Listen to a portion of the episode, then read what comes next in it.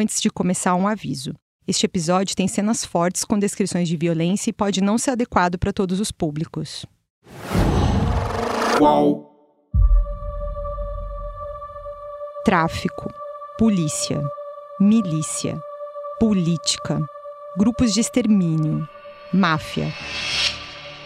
Impossível saber ao certo desde quando o Rio de Janeiro convive com essa roda viva que tem como consequência muita, muita violência. Tem tempo que o Bolsonaro defende que a missão da polícia significa a morte, matar o inimigo, não prevenir a violência. Um confronto que pode significar até a morte dos próprios policiais. E essa ideia acabou virando a própria pauta política dele no Congresso Nacional e na presidência da República. O Bolsonaro ignora os crimes daqueles policiais que não atiram para salvar a própria vida. Os que matam como bandidos. Eu tô falando do policial que age fora da lei. Desde os anos 90, o Bolsonaro usou a tribuna da Câmara dos Deputados para defender isso, a política da morte. Em 2003, ele disse o seguinte: Dizer aos companheiros da Bahia, que agora há pouco vi um parlamentar criticar aqui os grupos de extermínios, enquanto o Estado não tiver coragem para adotar a pena de morte, esses grupos de extermínio, no meu entender, são muito bem-vindos. E se não tiver espaço na Bahia, pode ir para o Rio de Janeiro. Se depender de mim, terão todo o apoio. Depois de convidar os grupos de extermínio para vir para o Rio de Janeiro, o Bolsonaro defendeu em 2008 que nem todo miliciano é bandido. E o que ficou conhecido no Rio de Janeiro como miliciano é justamente esses grupos de policiais que tomam controle de bairros e comunidades, extorquindo e matando moradores, exatamente como os grupos de extermínio. Como se todos aqueles elencados como milicianos fossem bandidos. Não. É uma, é uma busca aqui da popularidade, da vulgaridade, busca de voto pelo voto, em cima da demagogia, em chefes de família. Alguns são bandidos, sim, são bandidos mas no contexto todos, não. O Bolsonaro chegou a dizer que não podia generalizar os milicianos. Quer atacar o miliciano, que o miliciano passou a ser um símbolo da maldade pior do que os traficantes. Tem miliciano lá que tem nada a ver com gatonete, com venda de gás. Ele está aí, como ele ganha 850 reais por mês, que é quanto ganha um soldado da PM ou do bombeiro, ele, se, ele tem a sua própria arma e na sua comunidade organizou a sua segurança. Nada a ver com milícia ou exploração de gatonete, ou venda de gás, ou transporte alternativo também. E não foi só ele. No Rio de Janeiro, o Flávio Bolsonaro também defendeu a mesma coisa em fevereiro de 2007, quando ele ainda era deputado estadual na Assembleia Legislativa do Rio. Não se pode levar para o lado de simplesmente estigmatizar a milícia, em especial os policiais que estão envolvidos nesse novo tipo aí de policiamento, vamos dizer assim. O Flávio ainda disse nesse mesmo discurso que a sociedade tinha que ver o que seriam, nas palavras dele, as vantagens de ter esses grupos. Todas essas milícias sempre tem um, dois, três policiais que são da comunidade e contam com a ajuda de outros colegas de farda para somar força e estarem tentando garantir o mínimo de segurança nos locais onde, ele mora, onde, onde eles moram. E há uma série de benefícios disso. A missão da polícia é proteger a sociedade e um policial de verdade não faz parte de grupo criminoso. Passaram mais de 10 anos desses discursos do Bolsonaro e ele não mudou muito de opinião sobre o que são as milícias ou sobre o que esses grupos representam. No dia 5 de fevereiro de 2018, ele falou o seguinte numa entrevista para a Jovem Pan: Tem gente que é favorável à milícia, porque a maneira que eles têm de organizar, de, de se ver livre da violência. Naquela região onde a milícia é paga, não tem violência. Você já deve ter ouvido o Jair Bolsonaro dizer que ele combate o crime. Vamos entupir as cadeias de bandidos. É isso aí. Entupir. E que a bandeira dele é a defesa dos policiais e das Forças Armadas, além da segurança pública. O Bolsonaro fala em combater os bandidos. Pode de madrugada, na troca de tiro com o marginal, se o policial dá mais de dois tiros, ele ser condenado por excesso? Um absurdo isso daí. Com frequência, o Bolsonaro defende que matar o que ele chama de bandido seria alguma espécie de solução para reduzir a criminalidade. Mas qual criminalidade que ele está falando? Pela lei, o policial só pode atirar para defender a própria vida ou a de algum inocente. Matar simplesmente é homicídio, crime. E se defender grupos de extermínio milicianos não foi o suficiente, em 2015 o Bolsonaro deixou ainda mais evidente a forma como ele pensa que deve ser a segurança pública. Nessa ocasião, ele criticou um relatório da Anistia Internacional no Salão Verde da Câmara dos Deputados.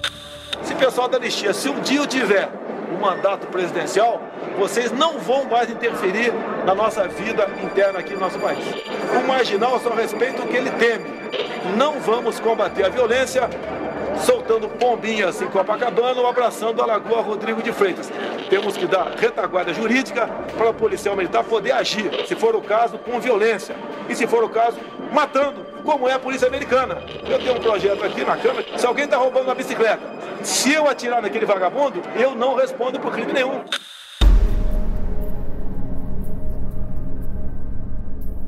Mal sentou na cadeira da presidência em 2019 e o Bolsonaro cumpriu o que ele prometeu. Tentou emplacar várias vezes essa história de retaguarda jurídica, que oficialmente foi chamada de excludente de ilicitude. É uma figura jurídica para ampliar as justificativas legais para os policiais que matam durante as operações. No texto que o governo Bolsonaro tentou aprovar, tinha até respaldo para o policial alegar de modo meio genérico que matou alguém por medo, surpresa ou violenta emoção, mas a medida não foi aprovada. Outra coisa que o governo do Bolsonaro fez desde o início foram medidas para aumentar o acesso de toda a população a armas. Mas essas medidas realmente reduzem a violência? O que o Bolsonaro defende protege os policiais ou só uma parte deles? Quando terminou a primeira temporada do podcast sobre a vida secreta de Jair, eu recebi várias mensagens. Em especial, uma pergunta se repetia muito: Qual o envolvimento da família Bolsonaro com as milícias no Rio de Janeiro? Essa pergunta está na cabeça de muitos brasileiros. Ela também ronda a minha até porque isso nunca foi investigado oficialmente. Os processos de milicianos no Rio mostraram alguns dados, mas não o suficiente para a gente saber ao certo como responder essa pergunta. E o próprio Bolsonaro nunca se explicou direito sobre esse assunto. Aquele que esquece seu passado está condenado a não ter futuro. Eu concordo com o Bolsonaro. Passado e futuro estão relacionados. Nessa segunda temporada, eu vou levar você para revisitar a trajetória do militar renegado pelas Forças Armadas que virou presidente da República. Do capitão do Exército que atuava como um sindicalista reclamando melhores salários e se transformou num deputado que defendeu um dos maiores assassinos de aluguel do Rio de Janeiro nos microfones do Congresso Nacional, a Casa do Povo. Também vou contar para você sobre as relações que o Bolsonaro e os filhos construíram com esses policiais. Servidores públicos que usaram o treinamento recebido nas forças de segurança e depois se tornaram milicianos. E vou trazer também, ainda nesse primeiro episódio, um quadro geral dos policiais que o clã premiou com medalhas e moções da cidade do estado do Rio ao longo de 20 anos. Essa foto cheia de homenageados tem pelo menos 75 policiais que responderam por processos de corrupção, lavagem de dinheiro, falsidade ideológica e homicídio. Uma análise das ações e discursos do clã Bolsonaro em 30 anos da vida pública mostra que eles atuaram para defender uma parte da polícia, a dos homens de farda que se transformaram em criminosos. E um Bolsonaro que virou presidente defendendo a morte como política pública. Eu sou Juliana Dalpiva e esse é o UOL Investiga em sua segunda temporada, Polícia Bandida e o Clã Bolsonaro.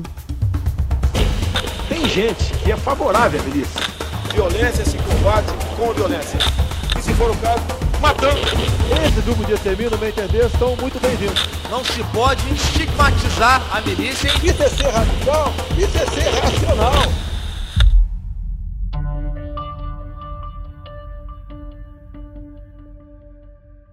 Foi em meados de novembro de 88 que um homem alto e de perfil atlético entrou pela portaria do Palácio Pedro Ernesto. O prédio histórico de 1923 abriga a Câmara Municipal. Fica na Praça da Cinelândia, no centro do Rio. A eleição para vereador tinha acabado no dia 15 de novembro.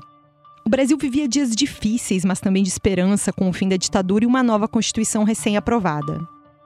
Aquele homem que entrou no palácio não era muito dado a formalidades costumava usar calça jeans e camisa polo, ou mesmo uma camiseta, e oscilava gargalhadas espalhafatosas com uma expressão meio carrancuda. Tinha o cabelo aparado nas laterais e levemente mais comprido no topo. Fazia tipo uma onda, quase uma franja jogada para o lado esquerdo.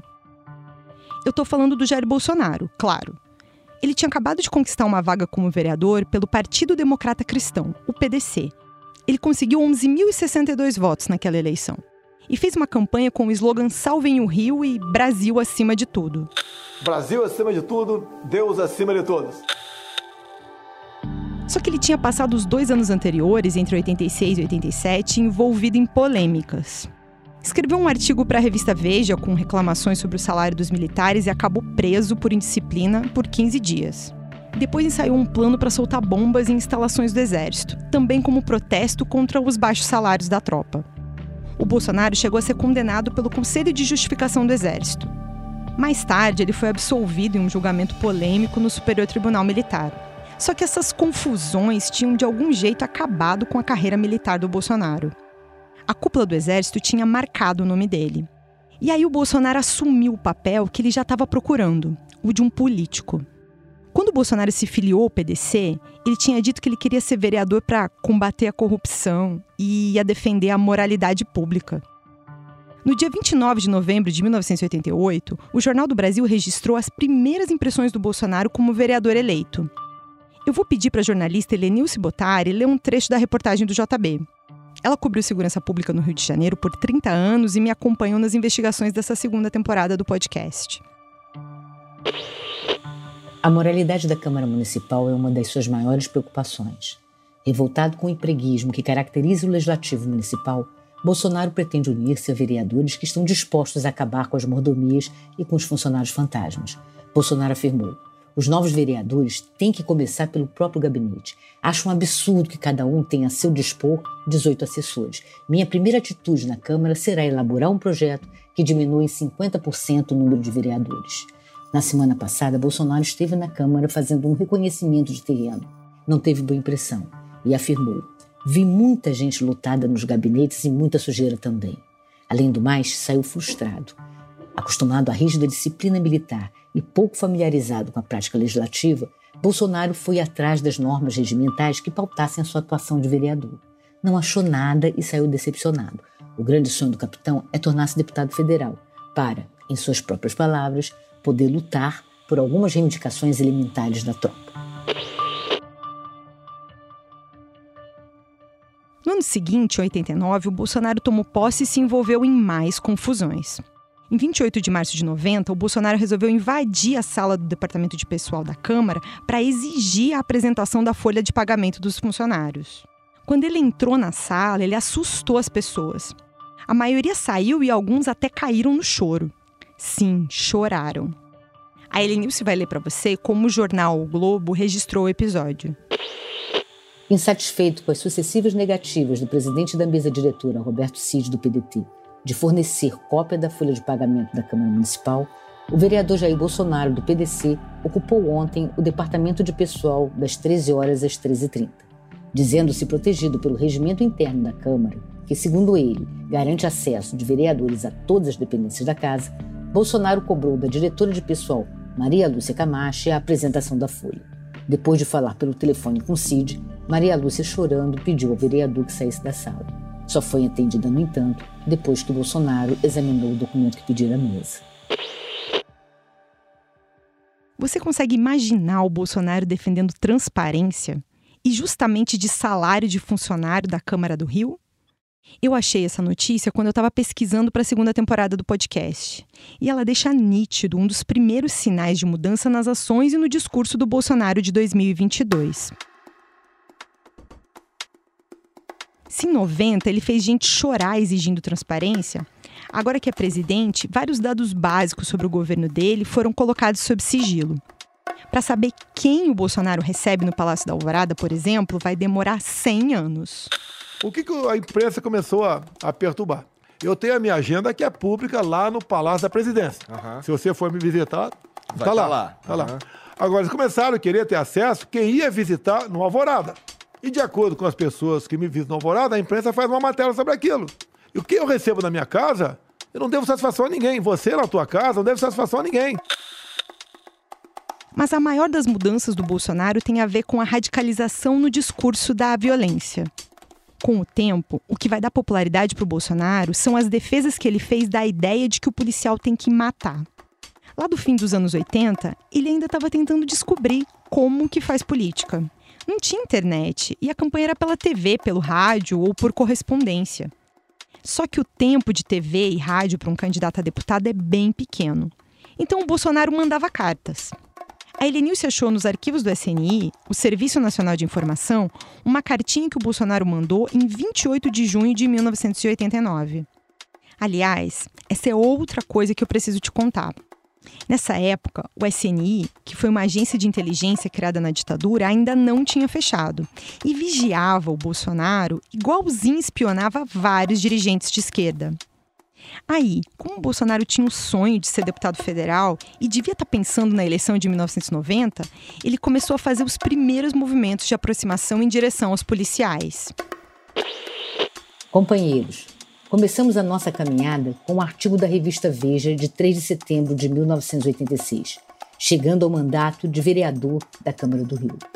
Desde nossa posse, em 1 de janeiro corrente, buscamos, pautamos buscar nossa conduta voltada aos interesses da classe que aprendemos a amar ao longo da nossa vida militar. Divulgamos aos nossos companheiros de farda os 100 direitos, resguardada a disciplina que conduz todos nós, no mister que escolhemos, a opção pela pátria através da carreira militar. A nível de legislativo municipal, buscamos orientar nosso trabalho na busca de soluções que atendam às necessidades, não só da população em geral, como especialmente da família militar, através de indicações e de projeto de lei que autoriza o transporte de recrutas nos coletivos municipais rodoviários. Essas indicações que o Bolsonaro menciona na carta são uma referência a uns projetos para equiparação de salário entre PM, o Corpo de Bombeiros e as Forças Armadas.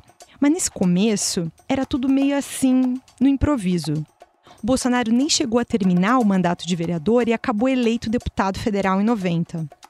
Aí em Brasília, no ano seguinte, em 91, ele continuou muito ligado na pauta dos salários. Um ano depois, o Bolsonaro liderou um protesto na esplanada dos ministérios em Brasília. No meio da tarde de 27 de abril de 1992, cerca de duas mil mulheres se concentraram ao lado da Catedral de Brasília e saíram andando em direção ao prédio do Estado-Maior das Forças Armadas. A revista Manchete chamou elas de Exército de Bolsonaro. Elas caminhavam cantando uma paródia da canção do soldado. As mulheres e o Bolsonaro chegaram na frente do prédio do Estado-Maior e pararam diante de um pelotão de soldados armados. Um palanque foi improvisado em cima de um carro e o Bolsonaro subiu nele para discursar. De cima do capô, o Bolsonaro chamou Fernando Collor de Mello, que era o presidente da República, de corrupto e imoral. Você consegue imaginar? Hoje, o Collor é um dos maiores apoiadores do Bolsonaro. Com muita satisfação, está integrando essa comitiva o nosso senador Fernando Collor. Também um homem que luta pelos interesses do Brasil e também em especial do seu Estado. Outros xingamentos que o Bolsonaro fez nessa manifestação em 92 foram para os comandantes das Forças Armadas. Nenhum deles foi poupado. Banana, incompetente, omisso. Mas vamos voltar para a atuação política do Bolsonaro. Naquela época, ele era visto pelos militares mais graduados como um oportunista se aproximando da tropa. Essa é a análise do general Santos Cruz. Ele foi ministro do Bolsonaro em 2019 e era amigo do presidente, mas acabou demitido do ministério em seis meses porque começou a discordar do modo como o Bolsonaro estava conduzindo o governo. Eu conversei com o general no apartamento dele em Brasília no final de 2021.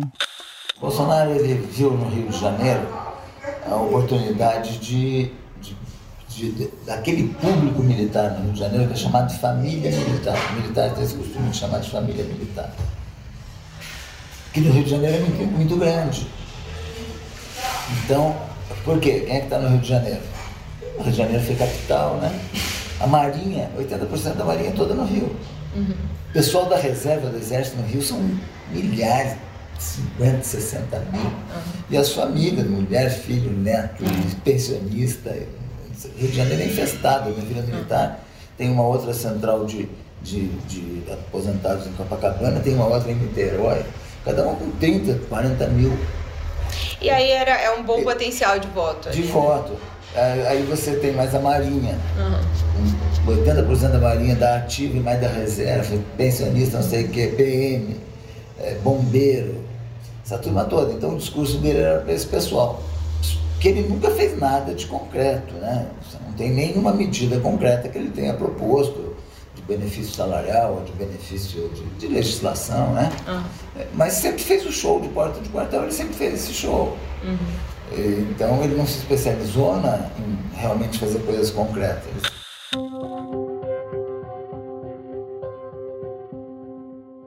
Mesmo outros amigos, até mais próximos, admitem que lá atrás o Bolsonaro nem pensava em política de segurança pública. Aliás, esses amigos têm críticas sobre isso até hoje. Um deles é o ex-deputado Alberto Fraga. Ele era um dos melhores amigos do Bolsonaro, se não o único amigo dele do tempo da Câmara dos Deputados. Tudo bom? Boa tarde, eu sou a Juliana. Marquei um horário com o deputado Fraga? Ah, sim, pode aguardar.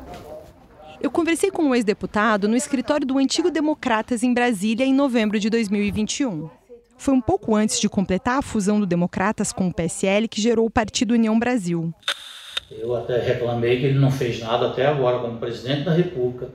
Teve mais de 95% dos votos das polícias militares e bombeiros e Bolsonaro não fez um, vamos dizer assim, não fez nenhum projeto, nenhuma coisa para para os policiais militares. Uhum. E isso realmente, infelizmente, ele deixou a desejar. Né? Na verdade, eu, eu sou crítico da atuação do Bolsonaro, por incrível que pareça, na área da segurança pública. O Fraga estava sentado na frente de um mural cheio de fotos dele no Congresso. Várias eram com o Bolsonaro. Por isso eu perguntei como eles se conheceram se lembra quando foi que o senhor conheceu o presidente? Lá na escola de educação física do Exército. Nós fizemos educação física juntos. É. Eu era tenente da PM e ele tenente do Exército. Hum. E foi 1982, foi quando eu casei também. Ah, ambos ali é, ainda hum, ele militar, ele militar, eu também na ativa, os dois na ativa. Nos conhecemos lá na escola de educação física, estudávamos juntos algumas matérias éramos competidores, vamos dizer assim, porque os melhores corredores de fundo de 10 mil, de 10, 10 mil metros era eu e ele. Né? Então tinha a prova que ele me ganhava, tinha a prova que eu ganhava dele, mas nós dois éramos. Daí surgiu o apelido Cavalo. O Cavalão. O Cavalão. E eu sempre chamo ele de Cavalão, como ele me chama de Pancrácio. Pancrácio. Pancrácio. Pancrácio eram os antigos lutadores de boxe na Grécia. Aquela foto que tem ali em cima é do tempo da escola? É, exatamente, Elia. É. Da turma da escola. É o que esse dia? Foi o que? Um evento, você lembra? Ah, isso aí a gente ia fazer. Era aula de, de pista, né? aula de, hum. pista. Aí nesse período vocês perderam um pouco de contato. Volta só, só nesse período, né? De 90. Do, de, de, de 82 até. Aí teve aquela confusão Lembra o negócio do, do dele quando ele saiu do é, exército, a, é. da, das reclamações dele do salário? Troquei algumas informações, trocamos alguns telefonemas e tal, mas nada assim muito próximo. Depois, quando ele chegou em Brasília, eu morando em Brasília, que a gente se aproximou mais. Uhum. Primeiro é, mandato dele. É, 91. Aí em 96, mais ou menos, eu fui trabalhar na Câmara como assessor parlamentar das polícias militares de todo o Brasil. Uhum e era a pessoa que eu sempre procurava para nos ajudar. Era o Bolsonaro. Né? Uhum. Em 98 eu me elegi. O ex-deputado Alberto Fraga, inclusive, lembra que o Bolsonaro ficava muito dentro do próprio gabinete e não era assim tão atuante, nem mesmo nas causas da área de segurança. Mas ele ficava no gabinete, eu era muito mais atuante, eu, né, comissão de segurança, quando eu precisava dele, Cavalão, venha votar aqui, aí ele corria, ele o gabinete dele era lá no Carandiru, né? Ali na. Carandiru. Carandiru é o anexo, aquele anexo lá, aquela que não tem banheiro, aqueles. Anexo 3, né? Uhum. Anexo 3. Então, aí ele vinha votar, que era pertinho, uhum. mas ele sempre gostou mais de ficar, era no, no gabinete. Ele não era de ficar em encontros sociais. Não. Tanto que ele, na verdade, apresentou um projeto, né, esse tempo todo, assim, ele fazia, ele ia um pouco né, dentro do que estava acontecendo na Câmara, mas ele não era de propor. É, ele não, tanto é que ele não tem muitos projetos aprovados, né? Uhum. Era uma dificuldade é, dele. Ele, ele também não é de, de procurar ninguém para pedir ajuda. Não fazia isso. O Bolsonaro e o Fraga agora estão distantes. A mulher do Fraga morreu de Covid em 2021 e o ex-deputado ficou muito chateado com o presidente porque o Bolsonaro não teve presente naquele momento tão difícil para o Fraga. E como que tá, deputado, sua relação com o presidente? Estou olhando aqui sua foto ali, desde lá de baixo tem, vocês têm várias fotos né, da sua amizade com o presidente, tem várias fotos do seu com o Bolsonaro. Como que tá é. essa relação de vocês? Não, quando, quando minha esposa faleceu, eu me afastei do Bolsonaro. Né? Mas assim, eu não rompi com o Bolsonaro. Uhum. Eu me afastei porque eu achei que, pelo grau de amizade que a gente tinha, eu achava que ele deveria ter sido um pouco mais amigo uhum. no momento de dor que eu, que eu passei. Né? É claro que eu entendo que um presidente da República tem muitos afazeres, mas é, na hora de, de abraçar um amigo diante da dor, eu acho que se dá um jeito. E eu não notei nenhum gesto por parte dele. Né? Eu achei, fiquei muito triste com aquilo. Eu estava internado também de Covid. O Fraga disse que o Bolsonaro estava tentando se reaproximar e que contra o Lula ele ia votar no Bolsonaro. Só que continuava assim, magoado. Tinha críticas à atuação dele na questão do combate à Covid. Mas voltando ao que o Fraga contou, do tempo em que os dois estavam na Câmara, você ouviu como eles chamavam o lugar onde ficava o gabinete do Bolsonaro na Câmara dos Deputados? Carandiru. Coincidentemente, é depois do massacre do Carandiru que o Bolsonaro começa a fazer as manifestações públicas a favor das operações policiais que terminam em muitas mortes. Tantas a ponto de serem chamadas de chacina ou de massacre. O massacre do Carandiru aconteceu em 2 de outubro de 92. Uma briga entre presos da Casa de Detenção de São Paulo, como era chamado Carandiru, deu início ao tumulto no Pavilhão 9. Depois a PM invadiu o lugar e deixou 111 presos mortos. Mais de 100 homens executados em apenas 13 horas. A maior chacina de presos em todo o mundo o fato mais terrível da violenta crônica policial brasileira. Ainda segundo os presos, o grande massacre foi aqui no terceiro andar. Só nesta cela, sete pessoas morreram. Tinha um pano aqui, eles abriram e enfiaram a metralhadora aqui e mataram todo mundo. O primeiro discurso mais duro do Bolsonaro que eu achei é de outubro de 1992. Outros problemas, senhor presidente, como o Carandiru em São Paulo. Não quero defender a PM em São Paulo também mas também acho que a invasão e o que ocorreu lá foi apenas um ato enérgico por parte da PM. Gente não pode entrar, não se pode determinar que homens entrem com um buquê de rosas para negociar com bandidos marginais, com pessoas que não são cidadãos, que não merecem o menor respeito de nossa parte. Nesse mesmo discurso, o Bolsonaro ainda disse que se fosse ele, nem cumpriria uma ordem se não tivesse armado com uma metralhadora. Parabenizo a PM, que até o presente momento, não a PM, a cúpula, mas a tropa como um todo, que até o presente momento não tomou nenhuma iniciativa. Espero que ela não seja acusada de omissa. Acaso eu fosse um soldado, um cabo, um capitão da PM, jamais cumpriria uma ordem superior dado a mim para invadir sem estar com arma na mão engatilhada. Jamais. E muito menos com apenas uma arma contendo cinco ou seis tiros no seu tambor. Tem que entrar realmente metralhadora. Porque é o tratamento que eles merecem. Depois, o Bolsonaro intensificou esse discurso sobre o Carandiru.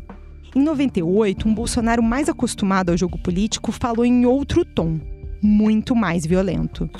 É lamentável essa proposta para indenizar os familiares daqueles que morreram em Carandiru. Até repetindo, a PM São Paulo perdeu uma grande oportunidade de abrir mais vagas em outros presídios. Tivesse matado logo aqueles mil e poucos que estavam lá dentro. Ninguém ia sentir sua falta.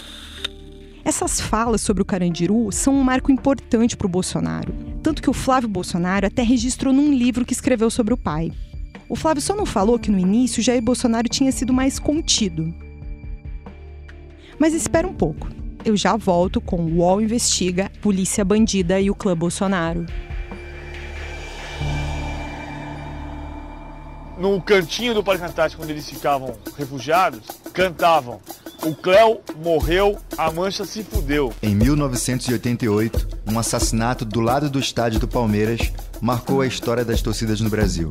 A rivalidade entre as principais organizadas aumentou e a forma de torcer dentro e fora dos estádios nunca mais foi a mesma. O podcast Futebol Bandido agora se chama Wall Sport Stories. Nessa terceira temporada, a gente descobriu documentos inéditos que revelam detalhes dos primeiros anos das organizadas. Uma jornada cheia de festas, brigas, reviravoltas e despedidas precoces. Todas as violências que você vê é em ônibus, é em estádio, em qualquer lugar. Me aponte uma que não tem torcida uniformizada hoje. Você pode ouvir Wall Sport Histórias sobre Meninos e Porcos no site do UOL e no seu agregador de podcasts preferido.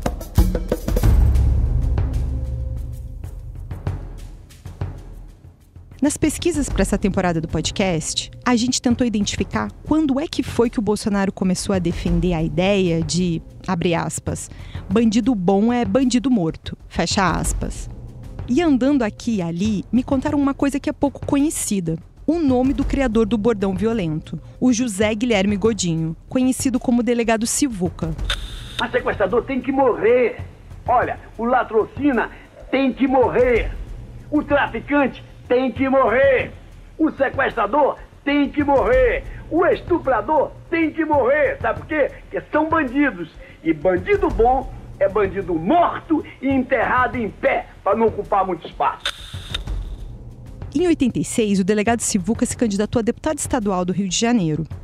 Ele chegou a ser deputado por três mandatos, mas a história dele vem muito antes disso. O delegado Sivuca foi da Polícia Especial e da Guarda Pessoal do ex-presidente Getúlio Vargas. Em 64, a morte do detetive Milton Lecoq fez com que um grupo de policiais criasse a Escuderie Lecoq, que foi um dos primeiros grupos de extermínio do Rio de Janeiro. O delegado Sivuca foi um dos fundadores da Escuderie Lecoq. Naquela época, isso tudo era glamourizado e esse grupo era chamado de os Doze Homens de Ouro da Polícia Civil. Eles foram especialmente escalados pela cúpula da segurança pública do Rio de Janeiro para eliminar criminosos, mas também travestis e moradores de rua. Tudo de modo ilegal e criminoso. A primeira vítima do grupo foi o Manuel Ferreira, que tinha apelido de Cara de Cavalo e era suspeito da morte do detetive o Manuel morreu assassinado com 62 tiros. A Escuderie Lecoq existiu por muito tempo, até o ano de 2000, e chegou a ter 7 mil integrantes quando estava no auge. O Sivuca morreu de Covid em agosto de 2021, aos 91 anos. Quem também tem carteirinha da Escuderie Lecoq é o Rony Lessa, que era vizinho do Bolsonaro lá no condomínio da Barra da Tijuca e acusado pela morte da vereadora Marielle Franco. Mas essa história eu vou te contar mais adiante. Te contei a história do Sivuca para lembrar que esse discurso de matar bandido não é de hoje e nem de ontem. O Bolsonaro é uma espécie de herdeiro dessas ideias. Mas o olho por olho não elimina a violência. O Bolsonaro é um impulsionador desses enunciados que tentam vincular a violência policial à resolução dos problemas na área de segurança pública. Esse que você ouviu é o sociólogo Daniel Irata. Ele é professor da Universidade Federal Fluminense e coordenador do Grupo de Estudos de Novos Ilegalismos. O Daniel estuda a violência e a expansão das milícias. Toda a literatura internacional e a vasta bibliografia nacional sobre o tema, ou seja, é, análises baseadas em dados e evidências, aponta para a direção contrária. Isso já foi demonstrado inúmeras vezes. A experiência do Daniel e de outros pesquisadores dessa área mostra que quando o policial abusa da violência no dia a dia, esse mesmo policial vai acabar usando desse poder para cometer crime também.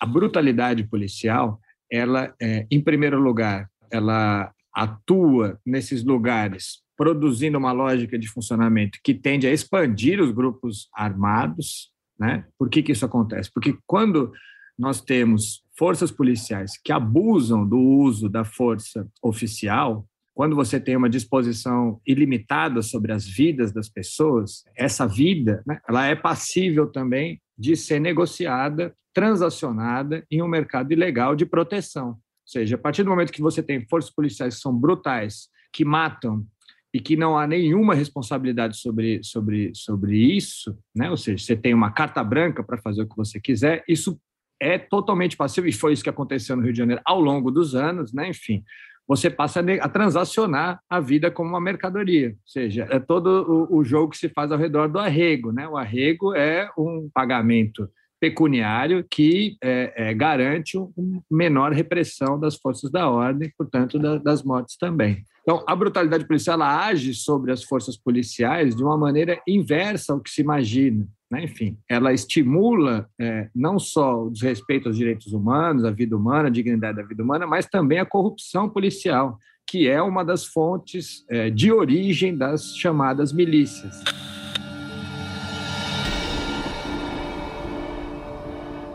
O tempo foi passando e o que deu para começar a notar é que esses discursos do Bolsonaro foram se tornando mais e mais duros. E à medida que isso acontece, o Bolsonaro também começa a se aproximar da polícia, porque para ele ainda era muito difícil frequentar a cúpula das Forças Armadas. O Bolsonaro só conseguia transitar nos generais da reserva e na tropa. A Helenilce, que me acompanhou nessa temporada, cobriu segurança pública há muito tempo. E ela própria viu o Jair e o Flávio em formaturas, enterros e eventos militares. E para tentar entender como essa aproximação do Bolsonaro com a polícia aconteceu, eu e ela fomos procurar vários policiais dessa época. Meu nome é Robson, é, sou coronel da reserva da Polícia Militar, onde me conhece por Coronel Robson, e também sou pesquisador, antropólogo.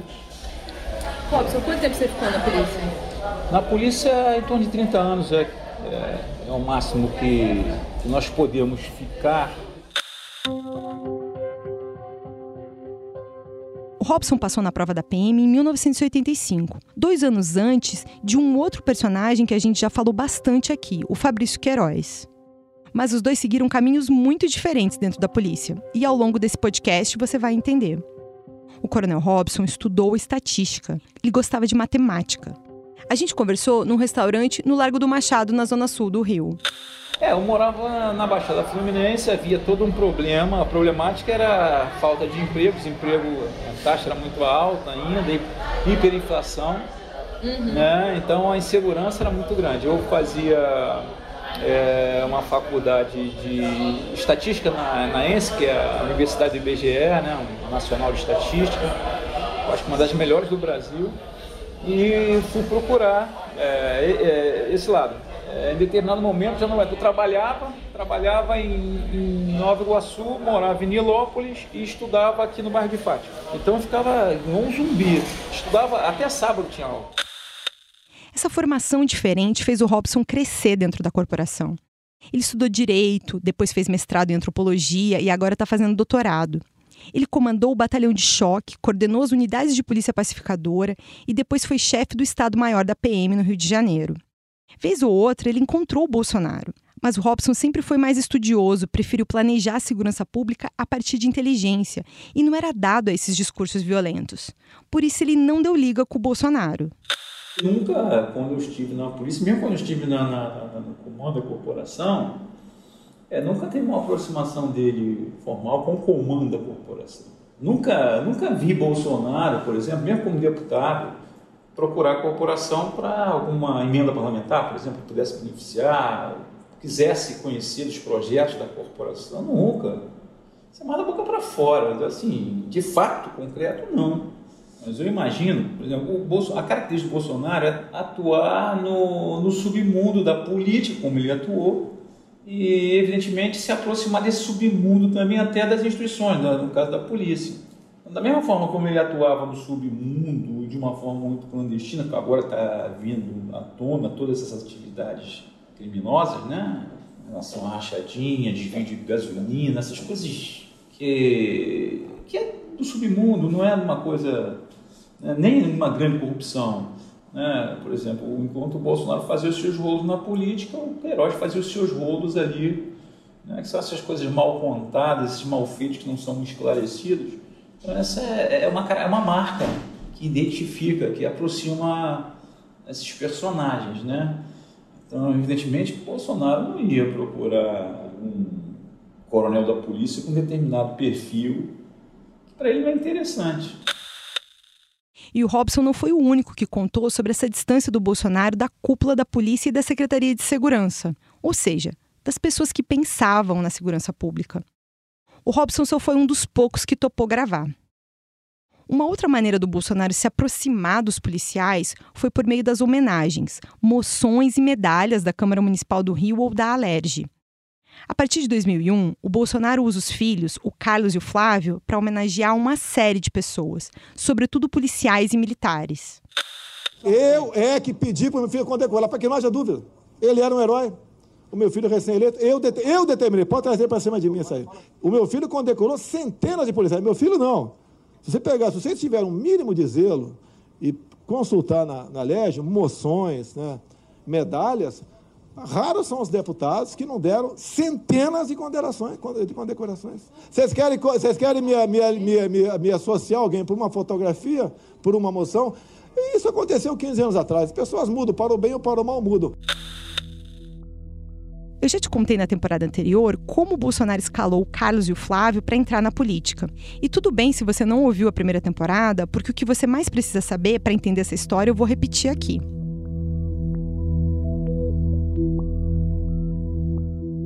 Depois que o Bolsonaro se elegeu deputado federal, ele colocou a Rogéria, a primeira mulher dele, para concorrer como vereadora. Só que em 97, ele se separou dela para ficar com a Ana Cristina. O divórcio fez o Bolsonaro perder o controle sobre o mandato da Rogéria. E como eu vou te contar numa história mais adiante, ele mandava muito ali. Dava até expediente no gabinete nas sextas-feiras. O mandato da Rogéria na Câmara do Rio era importante para o clã Bolsonaro aumentar a renda da família. Quando a Rogéria e o Bolsonaro se separaram, isso dividiu a renda. O mandato também representava o poder e a ocupação de um espaço político. Teve uma vez que o Bolsonaro até disse que ia sarneizar o Rio de Janeiro, numa referência clara à família do político José Sarney do Maranhão. E aí o Bolsonaro coloca o Carlos para disputar contra a própria mãe em 2000. E o Carlos vence. Dois anos depois é a vez do Flávio. Com três mandatos, ele tinha 60 funcionários à disposição e o esquema da rachadinha se ampliou. Você deve ter ouvido que o Carlos e a Cristina estão sendo investigados por rachadinha, igual o Flávio e o Queiroz. E além dos esquemas de rachadinha, pouco tempo depois, os filhos do Bolsonaro começaram a pedir uma série de moções de homenagem aos policiais. Nos últimos meses, no trabalho de reportagem para esse podcast, a gente recolheu informações sobre todas as moções e medalhas que o Flávio e o Carlos entregaram desde que entraram para a política.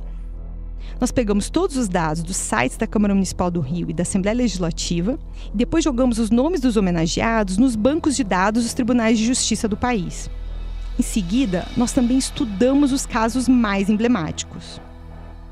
As primeiras homenagens são de 2001 e começam justamente no primeiro mandato do Carlos. Até 2018, 707 pessoas foram homenageadas. Isso inclui tanto as moções como as medalhas. Algumas dessas pessoas foram premiadas mais de uma vez. Assim, alguém ganha uma moção e depois uma medalha. É o caso do Adriano da Nóbrega, eu vou te contar bastante a história dele no segundo episódio desse podcast. Agora, o que mais me chamou a atenção foi que nesse grupo a gente achou 75 policiais que responderam por processos criminais. Então, de cada 10 pessoas que o Flávio e o Carlos homenagearam, uma respondeu por processo criminal na justiça.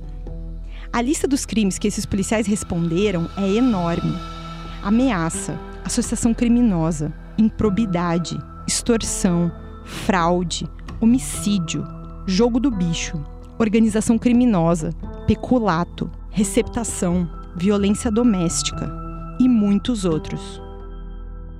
O crime de homicídio foi o que a gente mais achou nos arquivos dos tribunais. 36 policiais foram homenageados pelo clã em processos sobre a morte de 39 pessoas. E esses processos não são apenas sobre a morte de traficantes e bandidos. Tinha gente ali que nunca passou pela polícia, participar dessas operações violentas era um critério para se aproximar do Bolsonaro e ganhar medalha. Em 57 homenagens, a palavra morte foi citada como justificativa para o reconhecimento. Sim, são muitos números. Eu vou deixar eles na descrição desse episódio e as principais histórias por trás deles a gente vai te contar ao longo dessa temporada. Antes, eu quero te lembrar que todas as vezes que a família Bolsonaro foi questionada sobre as homenagens a policiais com ficha suja, a resposta sempre foi na linha de que não é possível saber o futuro de um policial.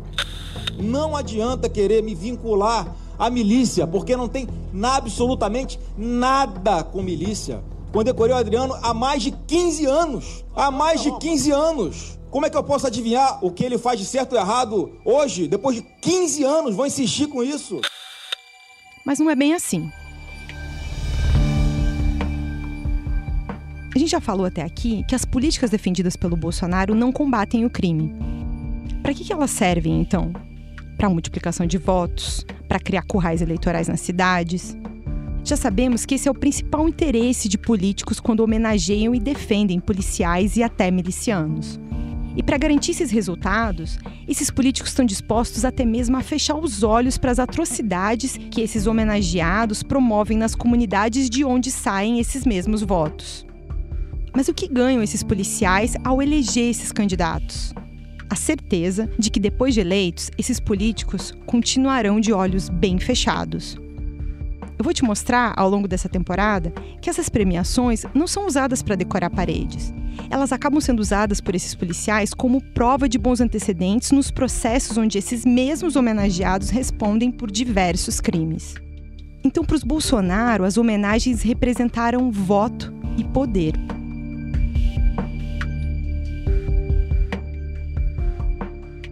A minha colega Lenilce conseguiu conversar com o Emir Laranjeira, ele é coronel da reserva e ex-comandante do 9 Batalhão, que fica na região de Rocha Miranda, na zona norte do Rio. Em 91, o coronel foi eleito deputado estadual e chegou a ser acusado por uma testemunha de ser chefe dos Cavalos Corredores, que foi um grupo de extermínio apontado pelo assassinato de 21 moradores de Vigário Geral. Mas o coronel foi inocentado durante as investigações e não chegou a ser denunciado no processo. A gente queria entender essas relações entre os políticos e os policiais. O coronel opinou o que é normalmente o envolvimento do, do, político, né, a interferência que todo mundo reclama de políticos na polícia? Eu acho que é voto, né? O cara. Sim, para eles é voto, mas e para o policial? O policial é poder. Ele quer poder, pô. Ele, ele ajuda um político atrás do poder. Eu, por exemplo, quando quero poder, eu sou candidato. Estou fazendo agora, entendeu? Ou então eu ficaria quieto. Mas você acha que a política ela é boa para a polícia, não? Não, não, não é péssima.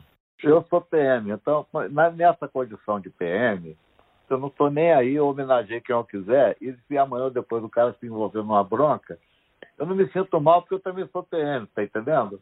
Essa condição de PM me deixa numa situação cômoda em relação a isso. Eu posso errar, eu posso estar. A gente às vezes faz uma avaliação totalmente absurda de alguém. Eu acho que o que, o que aconteceu com o Flávio Bolsonaro, eu sempre digo o seguinte: tudo que acontece com o presidente tem que aconteceu com o filho dele. o, o, o, presidente Jair Bolsonaro, eu acho que se ele conheceu alguns desses prêmios foi porque o filho levou. Essa é a verdade. Eu não sei quem homenageou quem, também não sei, porque esse grupo é um grupo humano que, que não passou por mim, né? E uhum. acho que quem tem que dar uma boa explicação para vocês aí é o próprio Flávio Bolsonaro, que homenageou, né? Supostamente foi ele. O professor Daniel Irata também analisou essa proximidade por meio das homenagens. Olha, é, nós tivemos até um certo período no Rio de Janeiro é, condecoração por bravura, né?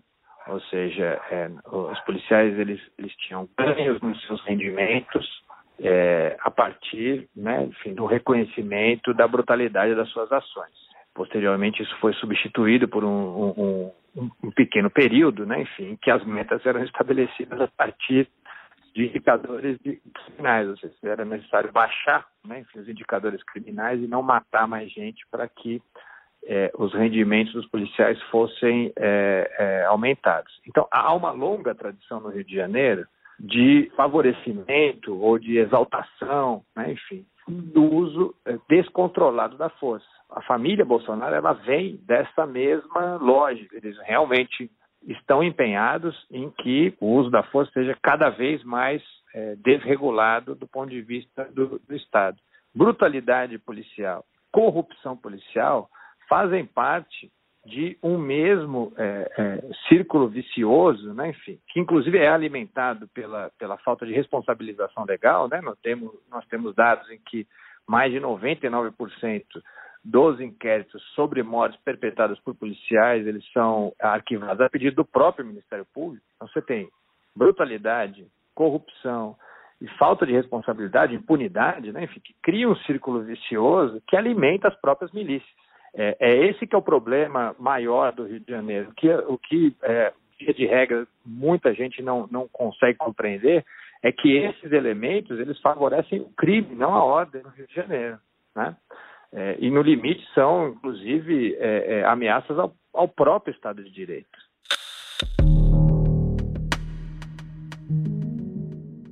A violência alimenta a corrupção policial. Isso foi uma coisa que nessa caminhada a gente ouviu muito nos últimos meses. Em geral, o policial assassino, miliciano, essa banda podre da polícia, que não é a maioria, mas que existe, nunca é só violenta, é corrupta também. E uma desculpa antiga que se mistura a isso é a ideia de normalizar os policiais que fazem bico de segurança. O próprio Bolsonaro começou a tratar isso como uma coisa normal. Algumas vezes ele mencionou isso em entrevistas aos jornais. Só que ao fazer segurança privada, o policial está quebrando a hierarquia e a disciplina militar, que são as bases da força. E isso também é algo que o Bolsonaro estimulou ao longo da carreira dele. Em 94, soltaram uma bomba de pequeno porte dentro do quartel-general do Exército em Brasília. Ninguém ficou ferido, mas causou um susto enorme. A bomba de fabricação caseira era um protesto pelos salários. Sabe o que o Bolsonaro disse ao comentar esse episódio? Só não quero que soltem mais bombas nos quartéis. Mas sou a favor de que se soltem bombas fora deles, sem ferir ninguém, é claro. É a única maneira de chamar a atenção, já que ninguém faz nada. Temos mesmo que começar uma guerrilha.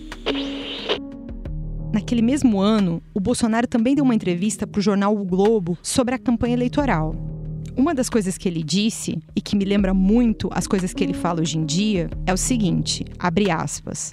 É melhor sobreviver no regime militar a morrer nessa democracia brasileira. Fecha aspas. No final, o Bolsonaro comentou o problema da segurança no Rio e disse o seguinte: O Rio precisa de autoridade. Hoje, por exemplo, Todos os morros estão dominados pelo Comando Vermelho e tem propaganda do garotinho.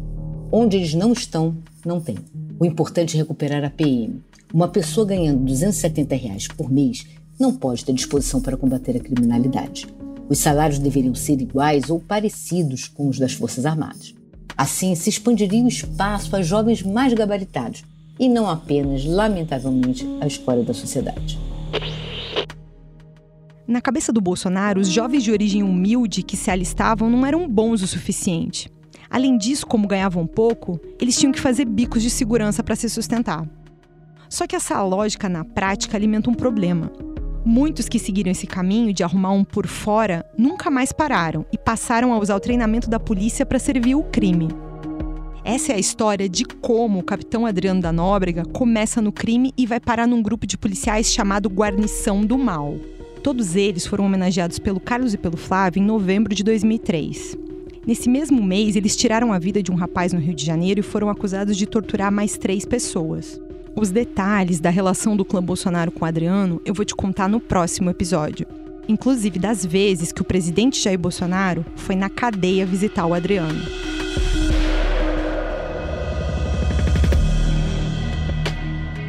Este episódio usou áudios da Câmara dos Deputados, da CPI das Milícias, da TV Alerge, do programa Pânico, da Jovem Pan, do evento do pacote anticrime, do YouTube de Eduardo Bolsonaro, do Domingo Espetacular da TV Record, da TV Brasil, do Globo Repórter e do Jornal Nacional da TV Globo. O UOL Investiga, Polícia Bandida e o Clã Bolsonaro é apresentado por mim, Juliana Dalpiva. A reportagem e pesquisa foram feitas por mim, Juliana Dalpiva, pela Helenilce Botari e pela Naomi Matsui. A Helenilce também fez algumas narrações desse episódio. O roteiro foi escrito por mim, Juliana Dalpiva, e pela Helenilce Botari, com revisão da Juliana Carpanês. O desenho de som e a montagem são do João Pedro Pinheiro. A produção é da Natália Mota. O design é do Eric Fiore. A direção de arte é da Gisele Pungan e do René Cardilho. A coordenação é da Juliana Carpanês, da Lúcia Valentim Rodrigues e do Graciliano Rocha. O projeto também conta com Alexandre Jimenez e Antoine Morel, gerentes de conteúdo, e Murilo Garavello, diretor de conteúdo do UOL. Agradecimentos a Pedro Capete, Flávio Costa, Igor Melo e Cláudia Cotes.